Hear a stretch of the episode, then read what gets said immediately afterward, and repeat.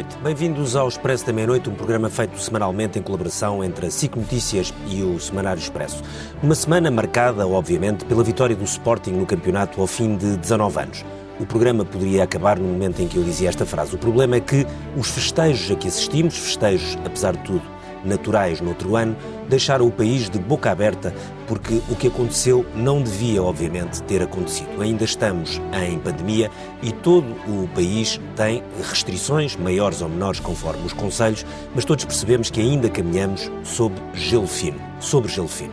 Apesar de já estarmos longe do, ou distantes dos terríveis meses de janeiro e fevereiro e dos números em Portugal serem genericamente bons ou muito bons, a verdade é que aquilo que vimos nesta terça-feira à noite coloca-nos com grandes dúvidas sobre o que se pode seguir nos próximos tempos. Amanhã há um Benfica Sporting, dentro de 15 dias há uma final da taça entre o Benfica e o Braga em Coimbra, logo a seguir uma final da Champions no Estádio do Dragão, no Porto, a qual vêm adeptos britânicos. Esses adeptos só podem ficar em Portugal 24 horas, mas já na segunda-feira, e é bom para a economia portuguesa, começam a chegar, ou podem começar a chegar, os turistas britânicos. E isto enquanto todos os outros setores que ainda estão com fortes restrições, nomeadamente da cultura, dos espetáculos e dos, das empresas da noite, bares e discotecas, protestaram e também e protestaram com o que aconteceu no futebol, onde de repente tudo ruiu e eh, se criou uma situação de algum alarme público. Para este programa e para podermos avaliar o que é que se passou e o que é que podemos esperar das próximas semanas e que sinais é que podemos eh,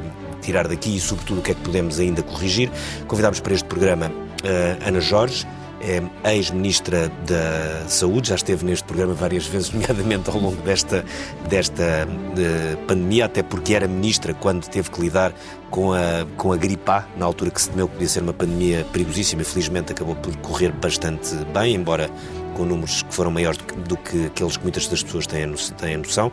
Uh, o general Leonel de Carvalho foi é, coordenador-geral de segurança do Euro 2004 e é seguramente uma das pessoas que mais sabe em Portugal de segurança é, no futebol e nos estádios portugueses, conhece como a palma das mãos. Rui Santos é comentador da SIC, está habitualmente neste estúdio no tempo extra e noutros espaços desta estação, e o Vasco Peixoto, que é médico de, interno de saúde pública e investigador da Escola Nacional também de Saúde Pública. Começo por si, Ana Jorge. Como ministra, e já esteve aqui neste programa ao longo de várias fases desta pandemia, pandemia, quando tínhamos muitas dúvidas sobre o que aí vinha, depois com meses melhores, depois com meses muito maus uh, e depois com períodos bons. Quando viu as coisas, o que aconteceu esta semana, o, o que é que lhe veio à cabeça?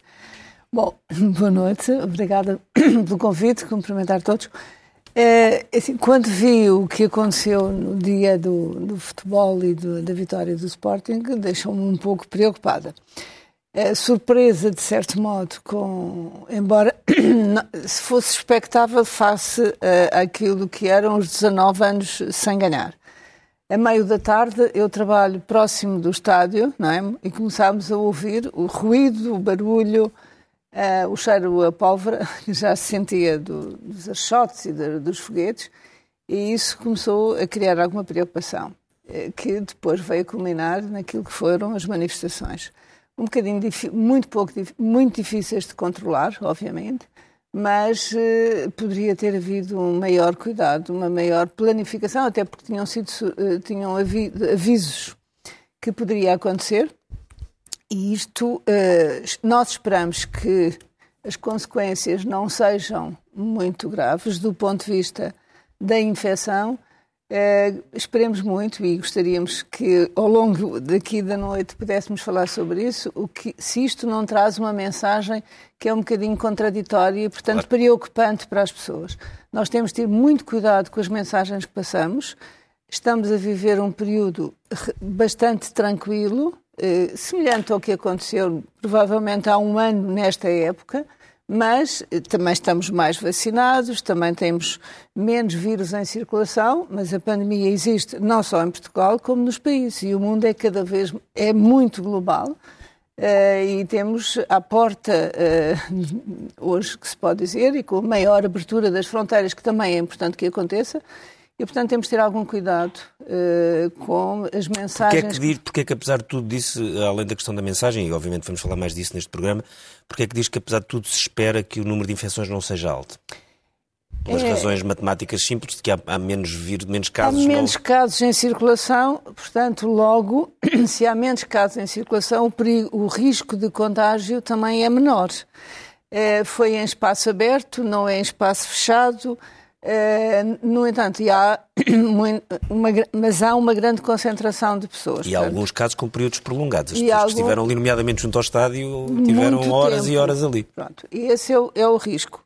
Portanto, que poderá ser eh, minimizado pelo facto de não haver muitos casos uh, em, em, circulação. Uh, e, portanto, é preciso uh, perceber e esperar estes dias, os próximos 15 dias, para ver os efeitos, mas pode ser que, que, não, que não aconteça nenhuma catástrofe com esta situação, o que não deixa de não ser, apesar de tudo, um aviso para que tenhamos cuidado, porque o vírus ainda está em circulação, existe nos outros países, nomeadamente há países como o que está a acontecer na Índia e ainda no Brasil e noutros locais, mas nestes dois que são os mais preocupantes, e que eh, nada impede que não possam, dada a circulação, a abertura das fronteiras, nós não possamos começar a voltar a ter outro. Não com a dimensão que tivemos em janeiro, mas isso é perigoso. E, portanto, há aqui algum cuidado que é, que é de ter, não podemos ser alarmistas, mas temos que ser muito cuidadosos e as mensagens têm que passar muito claras e muito cuidadosas para todos. Uh, Vasco Peixoto, um, ehm, como médico de, de saúde pública, um, ehm, uh, eh, acha que aquilo a que assistimos uh, e o que pode acontecer em semanas seguintes é um, é um, é uma, são situações muito perigosas ou, ou, ou são coisas que nos assustam mais pelas imagens do que na realidade podem representar? Obrigado também pelo convite. Um, antes de mais, nós, claro que vivemos sobre uma capa de, de calma, de, de, pouca transmissão, mas há aqui um conjunto de fatores que são riscos e são riscos a longo prazo, especialmente. Um, aqui, em relação aos 14 dias, não vermos uma subida, isso pode acontecer sem querer significar que não houve transmissão importante, porque nós temos que sempre lembrar-nos que há uma subdetecção de casos seja, as pessoas, se, tiverem, se, forem, se não tiverem sintomas e não fizerem testes, não são detectadas. As pessoas que tiverem sintomas ligeiros e não fizerem testes, não são detectadas. E as pessoas que tiverem sintomas mais graves, se não fizerem testes, também não são detectadas. A maior parte daquelas pessoas, na por cima, tem uma idade média tem uma idade mais baixa. mais baixa. Os testes rápidos são bastante menos sensíveis que os PCR, portanto, podem detectar apenas 70% nos sintomáticos e 50% nos assintomáticos. E, portanto, temos aqui um, um, um, dos riscos que é começarmos a ter uma grande subdetecção nas faixas etárias mais jovens, mais jovens abaixo de 50 anos, portanto não vacinadas. Um, e depois, associado a isto, temos o risco potencial associado às variantes, que há alguma preocupação, e o governo do Reino Unido também está a ter essa preocupação com a variante uh, indiana, com uma das variantes indianas. Quando há muita replicação viral num país como a Índia, há sempre, naturalmente, biologicamente, variantes que surgem. Claro. E há essa preocupação que, aliás, como vimos que há diferentes eficácias para diferentes variantes de, de, de diferentes vacinas, hum, não podemos estar à espera que corra tudo bem e não haja uma perda de eficácia com algumas variantes. Ou podemos, mas podemos ter alguns, alguns riscos com isso. Há, há alguma evidência laboratorial que os anticorpos gerados, por exemplo, pela vacina mesmo da Pfizer, que se ligam um bocadinho menos avidamente hum, à nova variante, isto é tudo muito preliminar, claro que temos incerteza, mas temos esse. E pelo menos temos que, que pensar que uma introdução e disseminação rápida dessas variantes pode, a, médio e longo prazo, ou a seis meses, pôr-nos em causa algumas coisas que nós gostaríamos que fosse uma normalidade muito mais duradoura. E se calhar temos que fazer escolhas entre ter um controle de fronteiras um bocadinho mais, mais rigoroso uh, para mantermos essa normalidade, nomeadamente no espaço Schengen. Isto não é uma questão só portuguesa, é uma questão das fronteiras da União Europeia. Okay. Donald Carvalho, uh, quando viu aquilo que, que aconteceu na, na terça-feira, a pergunta que eu lhe faço é: eh, podia ter sido evitado? Era possível uh, fazer-se alguma coisa diferente? Primeiro, muito boa noite aos presentes, muito obrigado pelo, pelo convite. É sempre difícil ter uma opinião concreta eh, sobre uma situação destas. A dificuldade era muito grande, eh, resultante até eh, da forma como as coisas foram evoluindo. Eu acho que não faz muito sentido que a partir de, há cerca de três semanas em que a situação da pandemia em Portugal evoluiu muito favoravelmente, passamos a ser o país da Europa com, com menos pessoas infectadas e com, com taxas muito favoráveis. Portanto, haveria todas as condições para que fosse prometido uh, algum público no, nos Estados, como acontece noutros países com taxas muito menos uh, favoráveis. Uh, se, no caso concreto do jogo do Sporting, e eu não me estou a referir que o jogo do Sporting devia ter essa, essa assistência, a não ser que ela resultasse já de uma medida tomada uma ou duas semanas claro. antes para todos os jogos. Não especialmente para aquele jogo, mas se isso tivesse acontecido, de certeza absoluta que não aconteceria aquilo que, que infelizmente uh, assistimos. Uh, por outro lado, uh, enfim, também não me parece que, que faça muito sentido que, que, alguém se lembrasse, tudo bem, enfim, da torcida verde tudo é possível em termos de lembranças e de comportamentos, mas que fosse autorizado um ecrã naquelas circunstâncias, uh, com uh, sempre com a possibilidade de uh, milhares de pessoas estarem a assistir. Um ecrã e um DJ. Ainda por cima, ainda por cima com uma espécie de, de bar aberto. Bar aberto e música. Com, com, comes, com comes e bebes, portanto, tudo isso levava... As Veléu. Assim, uma concentração de pessoas, enfim não faz qualquer sentido, ainda por cima, depois das recomendações todas que nós temos ouvido ao longo do ano e tal eh, sobre os procedimentos de cuidado que temos de ter com a pandemia. Eh, por outro lado, eh, também é, é, é, muito, é muito difícil compreender que, querendo haver, que houvesse um ecrã para que muitas pessoas pudessem assistir ao vivo e de certa maneira pudessem conviver e, e aquela felicidade de, de, um clube, eu também sou, sou sportinguista, uh, mas longe de mim pensar em, em, tipo de atitudes. Só que uh, podia-se fazer aquilo, por exemplo, como aconteceu no, no Euro 2004, tínhamos as chamadas fan zones, uma na na, ao lado das feiras da, da, das indústrias, outra, outra no Caixa de uh, onde as pessoas podiam assistir, uh, neste caso até com distanciamento, podiam-se marcar os lugares, marcar as distâncias, com o devido policiamento, e as pessoas podiam uh, conviver, alegrar-se, assistir, de uma maneira que, de certa maneira, não punha em causa a segurança pública, e, por outro lado, fazia, dava-me continuidade à proteção eh, que, e os cuidados que tem que ter para não propagação e contaminação da doença. Portanto, acho que foram, eh, não foram só esses erros, mas esses, acho que foram os erros principais. Uh, um, que já vinha do antecedente, este, na permissão, numa situação de, daquelas. Bem, depois temos o caso do, do autocarro também, que eu aceito que politicamente seria muito difícil, depois dos, dos vários percursos de autocarros, uh, dos, dos, campeões lisboetas uh, nacionais que foram fazendo e a sua ida uh, festiva ao Marquês de Pombal. Embora Sim. o, ano passado o Porto não, não, não pôde festejar. Pois, mas estou-me a, referir, estou a referir a Lisboa, estou-me a referir a esta situação pandémica. não, e no Porto, Porto, mas o Porto já Porto, foi com pandemia. Atenção. O Porto é Porto, portanto não tinha um antecedente do ano anterior há dois anos, o Benfica ter feito todo, todo aquele, aquele desfile, ainda por cima com eh, com, com problemas terríveis em termos de vandalismo e de, e de, de alterações à, à, ordem pública. Uh, portanto, era difícil, previamente, uh, politicamente, proibir esse passeio de, de autocarro.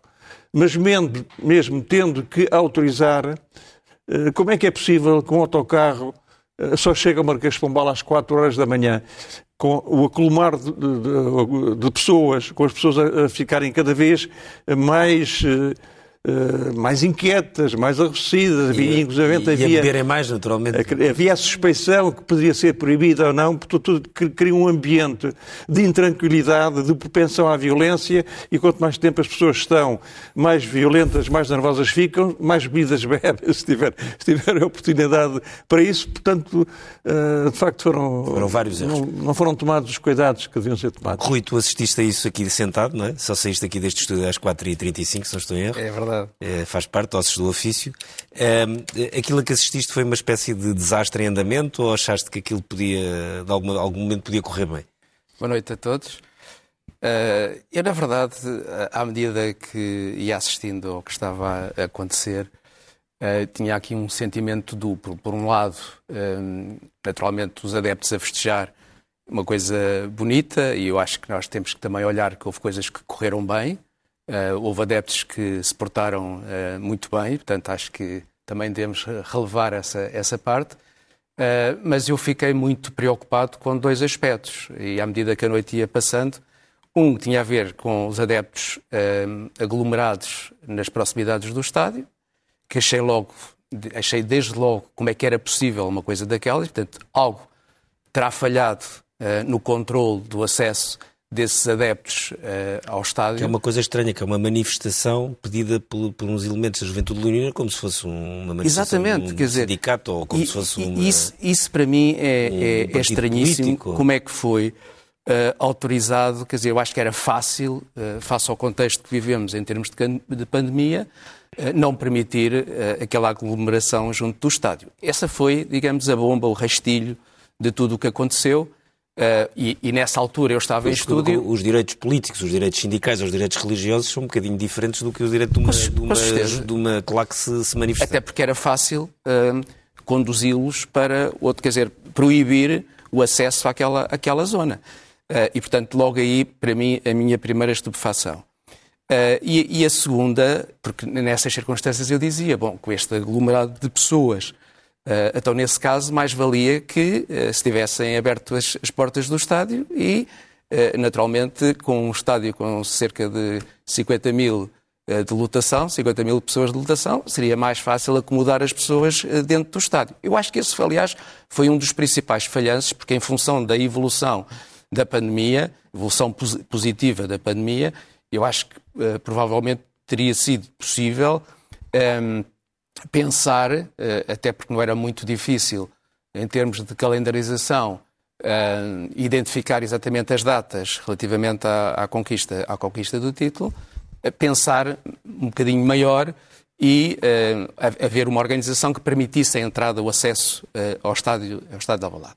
A segunda estupefação foi exatamente aquilo que disse o Sr. Coronel, que tem a ver com uh, o tempo que levou o autocarro a sair do estádio de Alvalade e a percorrer as ruas de Lisboa. Sai às duas da manhã. às duas da manhã para chegar às quatro da manhã ao Marquês de Pombal. e, portanto, eu acho que, quer dizer, eu tive logo a percepção que alguma coisa estava, estava a falhar. E eu acho que a montante há aqui um problema que tem a ver com a relação que se estabelece entre o poder político e o futebol, que é uma coisa antiga, é uma coisa muito antiga. Porque, naturalmente, nós percebemos que há aqui questões que têm a ver com a administração interna, outras que têm a ver com a, com a saúde e outras que têm a ver, digamos... Com a Câmara de Lisboa? Com a Câmara de Lisboa, portanto, poder político e, e o futebol. Eu acho que esta relação foi sempre uma relação muito estranha.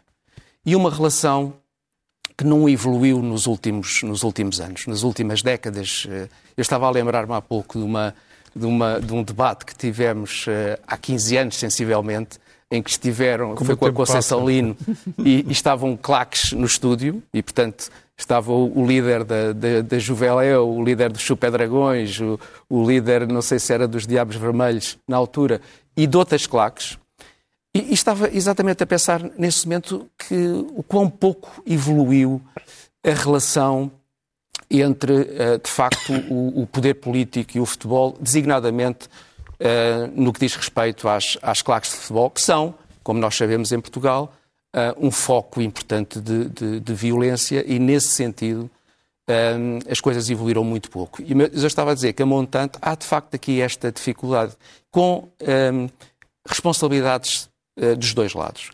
Responsabilidades do poder político nunca souberam lidar com, com, o futebol. Têm muita dificuldade em lidar com o futebol porque acham que o futebol, uns acham que o futebol é um recreio e, portanto, é uma forma de destressar das suas vidas muito ocupadas e muito estressantes também, uh, e outros uh, não conseguem fazer um exercício daquilo que eu acho que é importante, que é um exercício de autoridade política em relação ao, ao digamos, à autonomia do movimento associativo.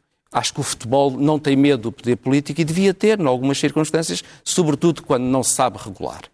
Porque eu, eu defendo uh, a autorregulação do futebol, mas para tudo quando o futebol não se, não, não se sabe regular e nessas, nessas circunstâncias acho que o Estado deve ter um papel, um papel importante. E do lado do futebol, tragicamente, hum, abusa, abusa dessa permissividade do poder político. E, portanto, quer dizer, quando nós esperávamos que os líderes principais do futebol, dos clubes, tivessem uma, uma posição pedagógica em relação, por exemplo, às claques do futebol, não têm. E, portanto, durante 40 anos, pelo menos, é assim que tem, que tem acontecido, que, tem, que, que, as coisas não têm evoluído. E, portanto, há aqui uma dificuldade muito grande de relação entre estes, estes dois mundos. Uh, e, naturalmente, que eu espero, sinceramente, primeiro no curto prazo, em relação àquilo que, que se segue, que aquilo que aconteceu de tão negativo e dos erros que foram cometidos, que eu acho que são indiscutíveis do ponto de vista do planeamento, que se tirem as, as, as consequências devidas, mas eu estou sempre a pensar é numa uma evolução macro eh, em termos daquilo que é a relação, de facto, entre o poder político e o edifício do futebol. Ana Jorge, há pouco estava a focar muito a questão da, da, da mensagem. Eh, e, sobretudo, eh, quando vemos ali a maior parte das pessoas que lá estavam proporcionalmente eram pessoas mais jovens, naturalmente, neste tipo de ambientes, há pessoas de várias idades, mas a esmagadora maioria seriam abaixo dos 50, ou mesmo dos 40 anos, ou dos 30. Eh, o que eu coloco é se, como nós sabemos, e aliás o Vasco falou disso, que é eh, nós temos abaixo dos 50 anos não está praticamente ninguém vacinado, a não ser pessoas de risco, não é?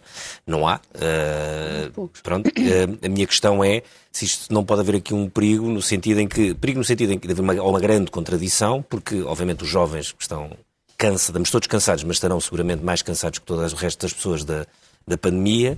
O verão está a chegar, agora os dias de, de calor. Uh, um dia depois disto sai, tem a notícia que têm que ir de máscara para a praia uh, e as pessoas ficam um bocadinho confusas, querem começar a sair à noite, querem começar a festejar. Uh, as escolas, os liceus fecham daqui a poucos meses, pouco, um pouco mais de um mês, as faculdades é até mais cedo, enfim, é normal, não é? Todos sabemos o que é que, o que, é, que é normal, querem um verão normal. E, e, que se fala no verão normal, não é? E são pessoas que só vão ser vacinadas bastante mais tarde, quer dizer, os, os 50 agora e os 40 a seguir, mas e provavelmente até ao fim do verão não vamos ter os jovens de 20 anos vacinados. Sim. Há quem diga que talvez para setembro tenham toda, toda a população adulta vacinada. Esperemos, vamos ver. Adulta. A população adulta, sim, adulta é para acontecer a partir dos 18 anos. Dos 18 anos, exatamente. Mas depende também se as vacinas continuarem a chegar a um bom ritmo, parece que têm vindo. E se não houver contraindicações para os mais novos nas vacinas? Eh, parece que não há. há já alguns estudos feitos nos mais novos, mesmo em crianças pequenas, em que as vacinas parece que estão, eh, que têm boa aceitação e não têm complicações. Não sei eh, se há, qual o tipo da vacina, mas parece que não há. E, portanto, Ainda pode bem, haver uh, um bom sinal para isso e seria, isso seria importante até para poder, no próximo inverno, que é outra coisa que pode acontecer, é, isto é um vírus respiratório, não é? E, portanto, o ciclo, embora não seja um vírus uh, nor normal, como é habitual, mas é de facto um, um, um vírus respiratório, que o ciclo das infecções respiratórias e o risco do próximo inverno, eh, se, eh, é bom que possamos ter também as crianças ou os, os mais jovens vacinados. Agora, estas mensagens que são, eh, aliás, aquilo que me preocupou foi muito nesse sentido, quer dizer, isto agora vai, esta, este episódio que aconteceu, nós vamos controlar, isto não vai criar nenhum problema, mas não há aumento da doença conhecida. Vamos dizer, então podemos, podemos liberalizar, é cedo para fazer, e o risco que isso possa acontecer é, é grande e, portanto, é necessário manter eh, a progressão de, do desconfinamento e, do, e, dos cuidados que vamos mantendo, de manter o distanciamento ainda, de manter as máscaras, o uso da máscara, principalmente em sítios com muita gente, eh, o, o, e que isto podem ser mensagens contraditórias. E no dia seguinte veio dizer que nós tínhamos que quem não usasse a máscara na praia teria eventualmente uma multa, o que não é, é, é, é muito contraditório. E são essas mensagens que eu acho que são uma preocupação para quem está uh, a assistir e que temos que ser muito coerentes uh, para poder ser validados, até para não criar, não reforçar o grupo daqueles que são os negacionistas e que a doença não existe, e a doença existe e ela é grave mesmo, e pode acontecer mesmo nas pessoas mais jovens, mesmo que não tenham quadro, tido quadros respiratórios graves, a doença deixa repercussões ao longo de muito tempo E há um grupo de jovens, jovens na casa dos 40, 50 anos, que ao fim de dois meses ainda têm uma incapacidade grande do ponto de vista do esforço físico, ainda não conseguem retomar a atividade normal porque tiveram Covid e Covid que não tiveram nem ventilados, nem, nem com dificuldade, nem usar oxigênio. O que significa que foi uma doença relativamente benigna, mas que deixa sequelas na mesma e mesmo na população mais jovem. É raro? É, não é, não é todos. E, portanto, eh, estes jovens não têm esta percepção uh, e, e, acham que nada lhes acontece, que faz parte de ser jovem, é assim mesmo. Eu sou capaz de, ultrapassar tudo. Portanto, temos de ter muito cuidado e, um, ehm, e a mensagem daqui para a frente, nomeadamente com estes próximos eventos desportivos que são que foram falados. Eu não sou muito, não sei muito do desporto, mas uh, vou acompanhando e, portanto, isto pode acontecer. É preciso tomar medidas, pôr algumas das que já foram aqui apontadas, e estou perfeitamente de acordo, de algumas normas, e que a mensagem seja muito coerente. Quer dizer, a mensagem tem que ser profundamente coerente. Cuidado, vamos abrindo progressivamente, mas, eh, porque senão vamos ter bares abertos à noite, como é que controlamos os jovens? De facto, quem vive em espaços muito pequenos tem necessidade e, e, a perturbação que está a acontecer em todas as pessoas, que são as consequências da pandemia, é importante que se possa começar a normalizar a vida e a sair.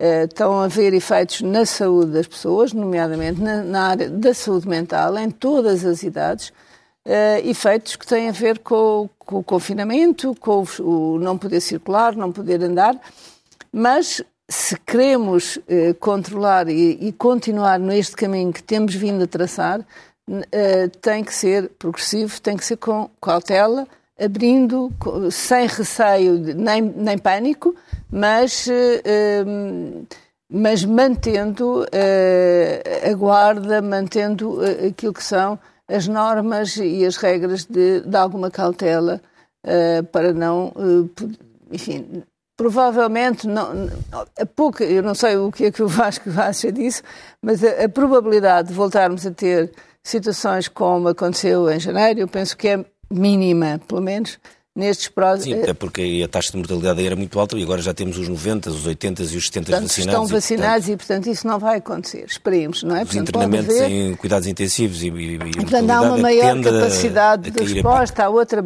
mas não deixa depois de deixar algumas sequelas que era bom que nós pudéssemos prevenir e isso é possível prevenir.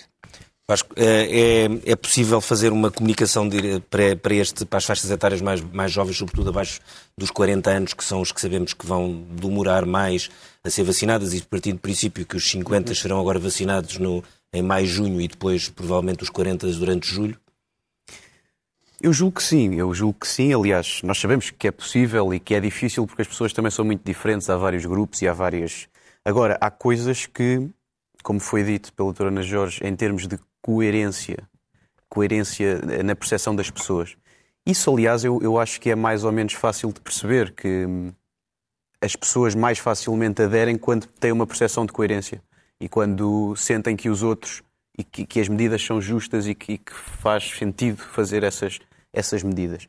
Isso é uma das questões, não é? E de facto, essa questão de, daquilo que se viu no dia do Sporting e da, e da máscara na praia, embora depois a máscara na praia, na verdade, é a máscara até ao sítio onde se vai estar, ou seja... É no, no caminho para a praia. No caminho, o perdão vai ter, vai ter muita gente, enfim, é, faz, faz sentido, não é? Se, se tiver muita gente, mas é, mas a praia é capaz de ser um, um, dos sítios seguros, relativamente seguros. Claro que depende da quantidade de pessoas. Sim, as pessoas têm já o exemplo do verão passado, em que foi, foi, foi, bastante, foi mais ou menos, foi bastante tranquilo. Sim, acho que a lotação da praia comparado faz... depois com o que aconteceu em outubro. As lotações da praia fazem sentido e também ajudam a isso. Portanto, aqui em termos de comunicação, este é um exemplo que se calhar acaba por criar aqui depois alguma, alguma situação que, que pode ser negativa em termos de adesão às medidas ou pelo menos de percepção de, justiça e de, e de, e de coerência.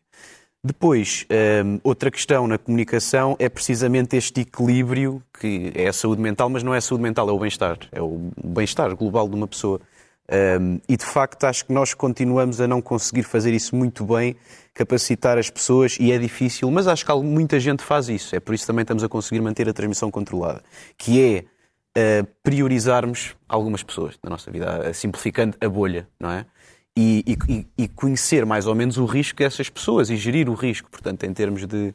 que era uma coisa que, por exemplo, se toda a gente esteve na festa do Sporting fizesse uma boa gestão de risco neste fim de semana, sabendo, uma coisa é se estive no topo do Parque Eduardo VII com alguma distância, com máscara, é uma coisa, tudo bem. Se estive com riscos, neste fim de semana não devia uh, juntar Por exemplo, havendo amanhã um Sporting Benfica e depois daqui a 15 dias um Benfica Braga final da taça, o que é que aconselha aos jovens que estão com vontade de ir para a porta pois, do estádio ou de esperar as equipas, as equipas no regresso ao ou seja, no dia, por exemplo, na final da taça, ganha o Benfica ou ganha o Braga, já se sabe que vai estar uma multidão à espera da caminhoneta quando chegar de Coimbra ou ao estádio do Luz ou, ou, ao estádio do, do, do Braga. Eu acho que têm que ser feitas escolhas do que é que é possível fazer, não é? é qual é o conselho tipo... é ficarem em casas com, com, amigos e beberem cerveja em frente à televisão. Qual é o tipo de ajuntamentos que nós uh, achamos que são que nós aceitamos? Portanto, que nós aceitamos os riscos. Isso, isso é uma decisão que pode ser feita, não é? Agora, sabemos que podemos estar a pôr em causa outras.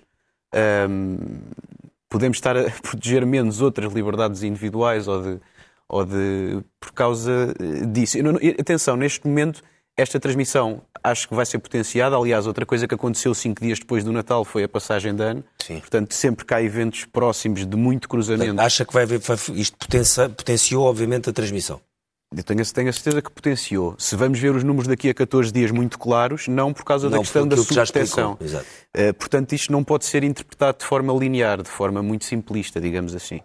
Um, e para além disso, um, mas portanto, encontrar este equilíbrio eu acho que é possível. Portanto, não termos situações de risco muito elevado e as pessoas poderem fazer a sua vida, portanto, dentro da, com os seus grupos, com a sua gestão de risco, com as suas idas à praia, com, com as suas uh, socializações com segurança, porque também é possível estar com pessoas com, sem espaços arejados, com distância, com, com máscara, se não for possível arejar o espaço nem distância, etc.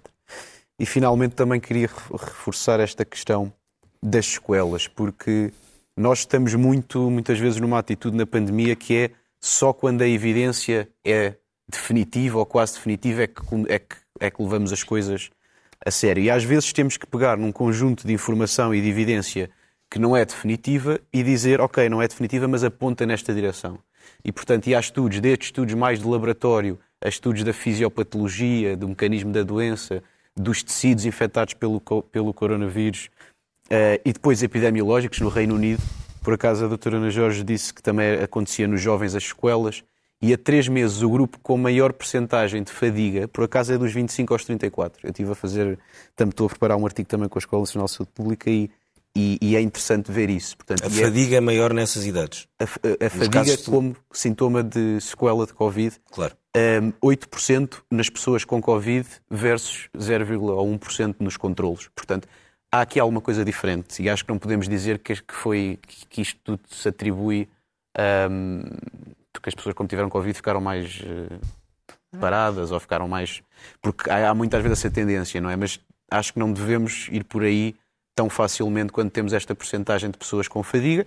E depois há outras, eu não vou entrar em muito pormenor, mas basicamente há evidência de que pode haver mecanismos ou autoimunes, portanto, o nosso sistema imunitário atacar componentes do nosso organismo porque aprendeu a lutar contra o vírus, mas acaba por haver moléculas semelhantes, ou replicação viral de baixo nível em algumas pessoas, ou a, lesão tecidual que o vírus causa, nomeadamente a nível dos vasos, portanto, um dos, dos tecidos com mais uh, receptores do vírus são os vasos sanguíneos, nomeadamente os vasos sanguíneos a nível cerebral, etc.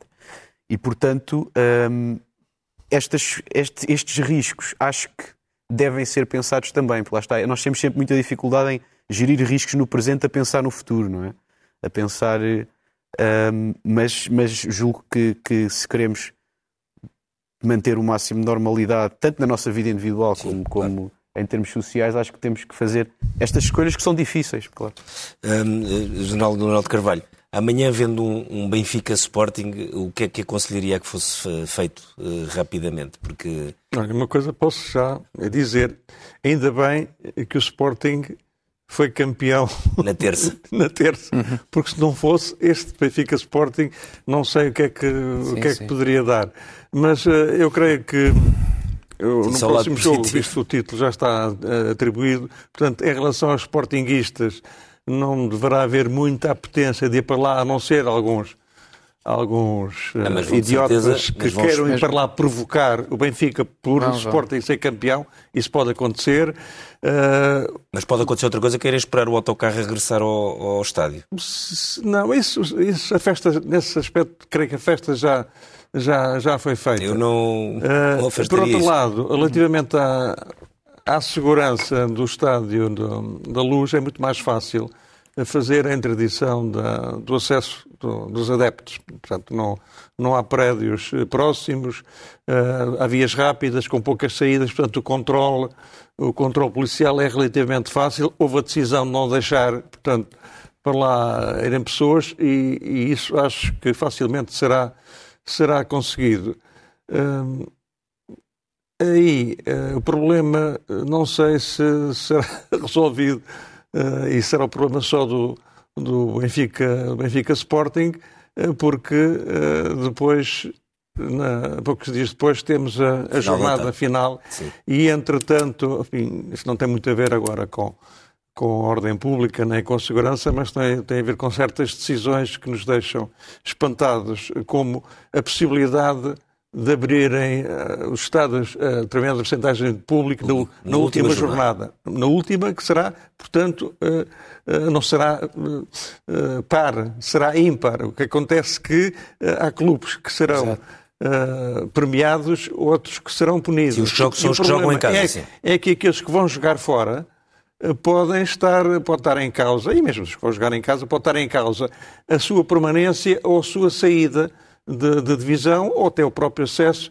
à taça europeia. Portanto, não faz qualquer sentido depois daquilo não faz, fazer aquilo que devia ter sido feito umas semanas atrás, e então nesse caso já havia uh, uma continuidade. Fazer isso na última jornada é um perfeito disparate. Pode haver uma outra exceção num ou outro jogo em que, não, em que os dois clubes tenham perfeitamente definidas as, as suas posições. o que, acha, o que acha é que não devia haver situações de tensão, ou seja, que não se devia fazer isso num jogo, numa última jornada em que, há, em que alguns clubes têm muita coisa uma tensão enorme e uma sensação de injustiça dos clubes que se sentem prejudicados. Isso pode dar auso também a situações de, de, de violência.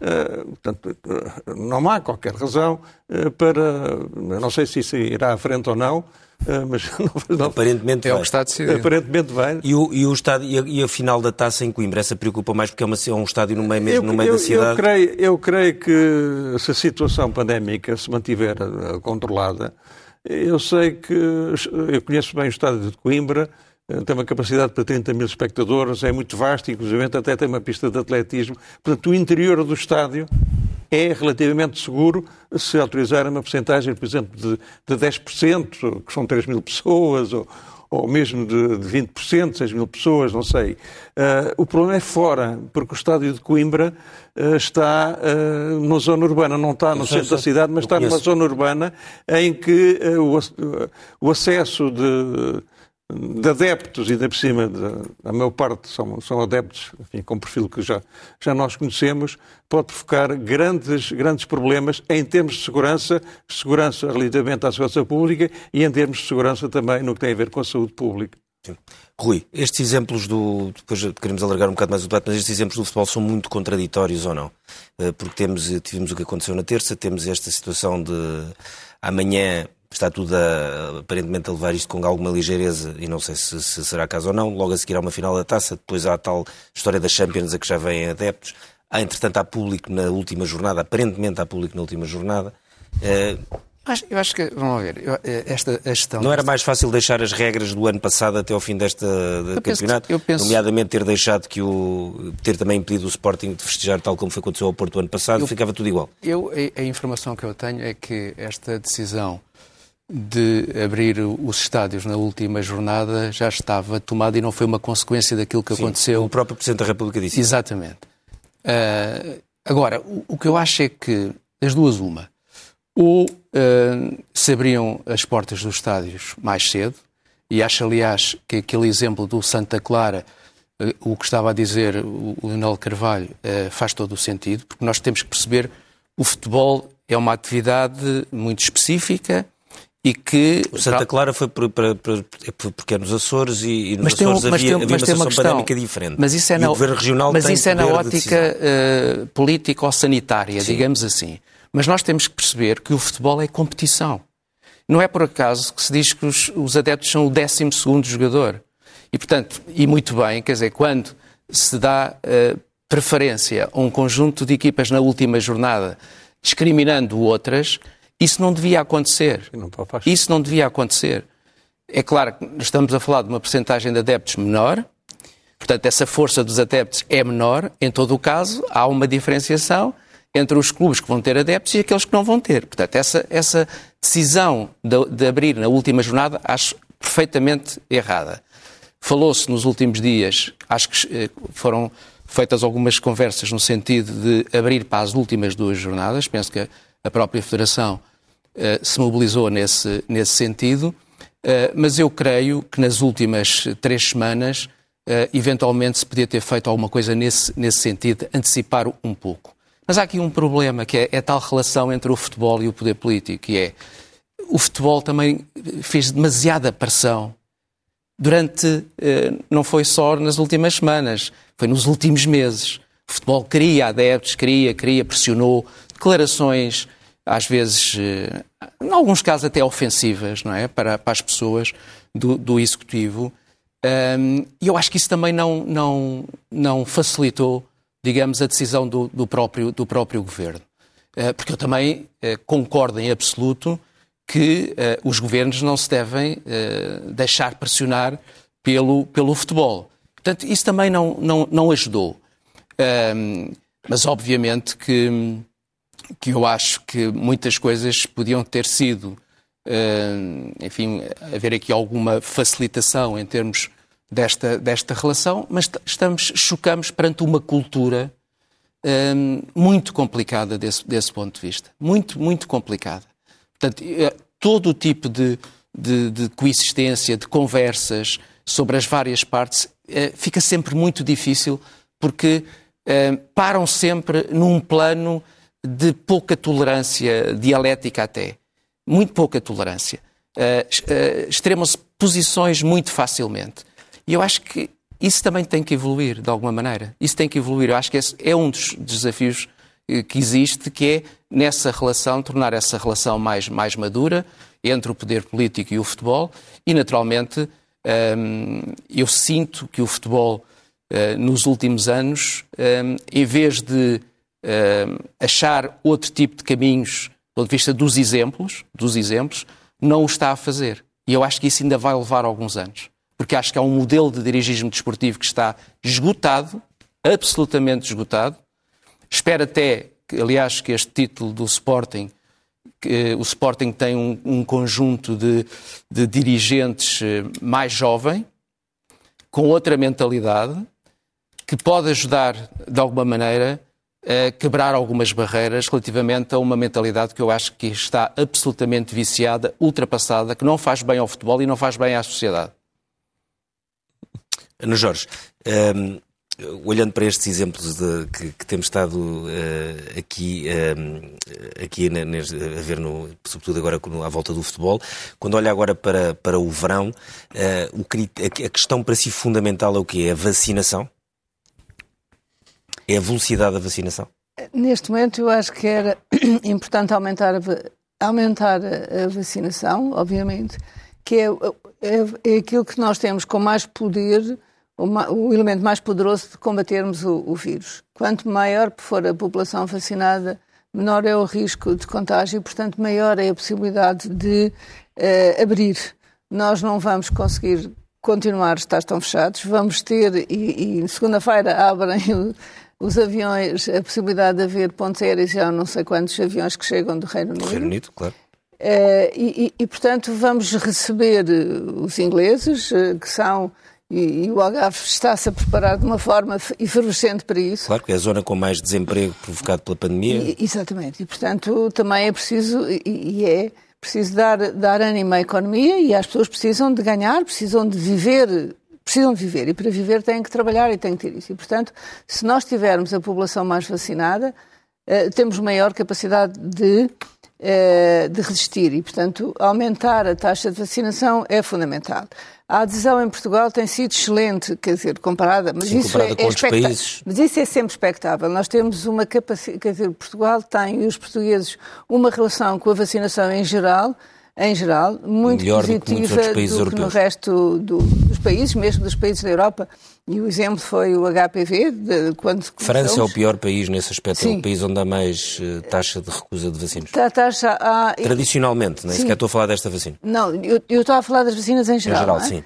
E, portanto, esta é o mesmo. E nós temos um mecanismo que sempre foi montado de uma determinada maneira e que é muito forte. A relação da população com, com, os, com as pessoas que vacinam é boa. Pronto, ótimo.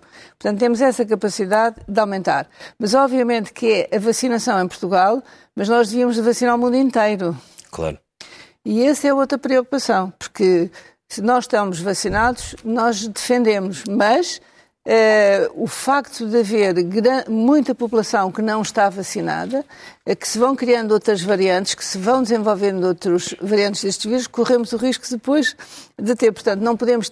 É bom para nós podermos aumentar a vacinação para dentro de nós, mas temos que ter a consciência de que vivemos no mundo e que uh, era importante que o resto do mundo também fosse vacinado. Com, umas, com taxas e com números suficientemente eh, atingissem eh, valores que dessem alguma imunidade de grupo e, portanto, se conseguisse controlar eh, a epidemia e o vírus.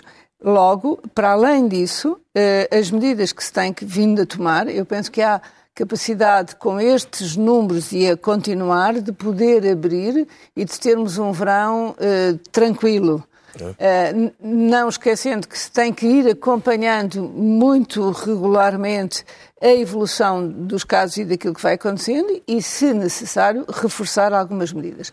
Porque quando chegarmos ao inverno uh, ou ao próximo do inverno, em, vêm outros vírus e, portanto, pode haver uh, um recrudescimento deste não, e de outro. não repetirmos o que aconteceu ano passado, Exatamente. que os números começaram a subir e muito em outubro. o aumento das máscaras que eh, este ano teve uma boa cobertura para o vírus, eh, para, o, coronavírus, mas também é boa proteção para os outros vírus todos respiratórios. Nomeadamente a gripe. Nomeadamente a gripe. E, portanto, isso pode ser, eh, se calhar, durante o inverno, faria sentido passarmos a usar outra vez todos máscara porque reduziríamos e aumentaríamos a capacidade. Ficar como os japoneses, etc., que se adaptaram a isso. Uh, Vasco Peixoto, como é, que, como é que as autoridades podem gerir agora estes sentimentos contraditórios? Porque uh, as pessoas vão ver, vêm os festejos do futebol, vão ver uh, os turistas britânicos a chegar segunda-feira, vão ver, por um lado, comportamentos que vão ver pessoas vacinadas, eh, vão ver os, os adeptos britânicos a chegarem para, a, a final da taça e depois, de repente, continuam a haver grandes restrições para concertos, grandes restrições uh, para, para espetáculos, grandes restrições a outro tipo de coisas. Que, como é que se gera estas. Porque a assimetria vai ser muito grande. A resposta simples é tentar manter alguma coerência nisso, não é? Também é não fácil, é fácil perceber. Não, não, não é Só nada há coerência fácil. quando está tudo é fechado ou está tudo aberto. É muito difícil não é nada, não é nada fácil. Não é nada fácil, mas precisamente mas também é fácil perceber que um, um grande concerto ou um grande festival carreta um risco diferente do que, uh, do que outras atividades. E, aliás, o ano passado... Agora, estas imagens do Sporting não seriam muito diferentes do que era um grande festival, não? Exatamente. E aí, portanto, há essa questão e, e, e, acho que é importante estas discussões para nós também, claro que as pessoas todas vão fazer as suas decisões individuais, mas como coletivamente o que é que nós preferiríamos. E claro que vai haver pessoas que preferem festejar. Estou a interrompê-lo. Nós vimos logo a assimetria. O Sporting na terça e quarta tivemos o, tínhamos as cerimónias de, de Fátima, quarta e quinta-feira, com muito poucas pessoas no santuário e muitas queriam lá ter ido e não puderam ir. Não é? Claro, exatamente. Portanto, mas eu julgo que esta questão de, de, portanto, aquilo que se passou no Sporting, eu julgo que deve ser acautelado de uma outra forma. E, e, os riscos aqui, como a doutora Ana Jorge diz, a vacina vai proteger neste momento, isso é, é, é óbvio e vai ser muito importante. Mas aqui a questão, e eu custa-me um bocadinho porque é difícil de facto. Uh, estar a falar de uma coisa que as consequências do que nós fazemos agora só vão ter consequências daqui a seis meses, imagino. E a questão é, tem a ver com isto: é que se existirem variantes resistentes às vacinas em utilização, em circulação, por exemplo, na Índia já neste momento, aquilo que nós fazemos agora é aquilo que vai definir a velocidade com que essas variantes vão espalhar. E isso pode ter impacto hum, no tempo que nós vamos ter de normalidade à custa da cobertura vacinal que temos. E já é um pensamento um bocadinho mais à frente, só que temos que perceber que, neste sentido, é agora que temos que pensar nisso. Uh, aliás, foi uma notícia recente, um, grupo de, de internacional, os independentes, dizem que a pandemia podia ter sido evitada, não é? Uh, quer dizer, e de facto, se calhar, eu, eu espero não, não, estarmos a dizer que uh, as variantes mais problemáticas ou resistentes às vacinas também podiam ter sido evitadas, ou pelo menos podiam ter sido atrasadas, Sim. bastante atrasadas. Porque bastante atrasadas já, já é diferente do que termos uma entrada agora e no verão uma exponenciação enorme Sim. e é no próximo inverno atrasar é melhor sobretudo por causa numa, numa situação semelhante. E portanto, hum, essa, essa é a questão. E o ano passado, aliás, também houve um estudo da Escola Nacional de Saúde Pública que argumentámos que o, turismo, uh, o Reino Unido devia ter Portugal nos corredores seguros, porque estávamos a fazer uma detecção superior à maior parte dos países de casos e que o turismo no Algarve podia ser seguro. Também há esta questão, não é? Podemos, podemos tornar o turismo seguro e uma grande parte dos turistas no Algarve fazem um tipo de turismo que, que claro, claro que vão a restaurantes, claro que vão beber um copo, mas pode ser um contexto com alguma segurança, uh, sem grandes riscos de mega transmissão, de super disseminação. Um, e, portanto, um, e nós dissemos isso nessa altura. Neste momento, é, é uma decisão muito difícil, mas eu, eu percebo que... Vamos ter que ver como é que vai ser gerido ao longo mas, das próximas um, semanas. Mas, portanto, no Reino Unido, algumas das variantes de preocupação do, da Índia, portanto, estão em circulação e em crescimento exponencial face às outras variantes, que também é uma questão importante. Portanto, é natural que com o mais turismo isso também aconteça. Sr. Sr. General, só uma, uma, última pergunta, porque já estamos mesmo a chegar ao fim do programa. Uh, o facto da final da Champions ser no estádio do Dragão uh, preocupa? Conhece bem esse estádio ou, ou, é uma situação de risco bastante Para mim, baixo? o estádio do, do Dragão, é, dentro dos vários estádios que eu conheço bem, do Euro 2004, é o melhor de todos. É um, além disso, é um estádio bonito, uh, tem os acessos extraordinários, as bancadas são muito pouco inclinadas, portanto, dentro do estádio há todas as condições de segurança. Fora do estádio também a sua própria localização permite um controle bastante fácil. Agora só queria dar uma palavrinha final Sim, uh, relativamente uh, ao ataque que foi feito por muitas pessoas à atuação da, da PSP, que eu acho extremamente injusta, em condições muitíssimo difíceis, o tempo que aguentaram, a forma que ainda conseguiram manter as pessoas numa situação de menos agressividade e quando foi preciso intervir, a intervenção foi feita de acordo com os princípios da necessidade e, com, e da proporcionalidade. Portanto, eu acho que a intervenção da polícia foi justa, foi adequada, embora muitíssimo difícil. Sim, senhor. Vamos então às primeiras páginas do Expresso, que já está uh, à venda. Uh, começando pela revista do Expresso. Uh, a capa é com o Salvador Sobral, faz agora também o aniversário dessa vitória do, do, Portugal na Eurovisão. Uma reportagem de Cristina Margato e Tiago Miranda com o Salvador Sobral, que ganhou a Eurovisão. passando ao caderno da Economia. A manchete é sobre os, as conclusões do Tribunal de Contas que, que chegam à conclusão que o Estado poupou mais de 200 milhões nas PPPs da saúde, as várias PPPs da saúde, ficou abaixo da poupança que estava prevista, que era acima dos 600 milhões, mas ainda acima com uma poupança significativa. Ao lado, salários em risco e pedido de insolvência agitam ground force e uh, Luís Filipe Vieira com viagens de luxo quando negociava com o novo banco, a Imosteps que provocou perdas milionárias ao novo banco e que esta semana ficámos todos a saber o que era, levou Luís Filipe Vieira ao Brasil em jato privado quando estava em plena negociação. Passamos à primeira página do uh, primeiro caderno do Expresso, uh, uma declaração de Marcelo Rebelo de Sousa exatamente sobre um dos temas que tivemos aqui a debater, a festa do Sporting. Espero que aprendam, são todos uh, responsáveis. O Presidente da República exige organização para as finais da Taça e da Champions, porque são datas, aliás, que se aproximam. O General Ramalhianos lidera 28 chefes militares contra a Ministra, é um tema que já está a ser discutido ao longo do dia de hoje, o, o antigo, com o antigo antigo Presidente da República à cabeça, ele também foi eh, chefe de Estado-Maior, eh, os ex-chefes de Estado assinam uma carta violenta para os responsáveis da Defesa Nacional. Depois, eh, por fim, o Governo avança com a fusão de organismos de Estado, é ainda mais uma notícia sobre o documento do PRR, ou do, as, condiciona as condicionantes do PRR negociado com Bruxelas obrigam a fusões de organismos de Estado, uma velha discussão da reorganização do Estado português antes da Troika, durante a Troika e, como vemos, ainda depois da Troika, há necessidades de continuar a fazer algumas reformas para, em relação à contraparte europeia. Termina então aqui o Expresso uh, da meia-noite. Nós voltamos na próxima semana.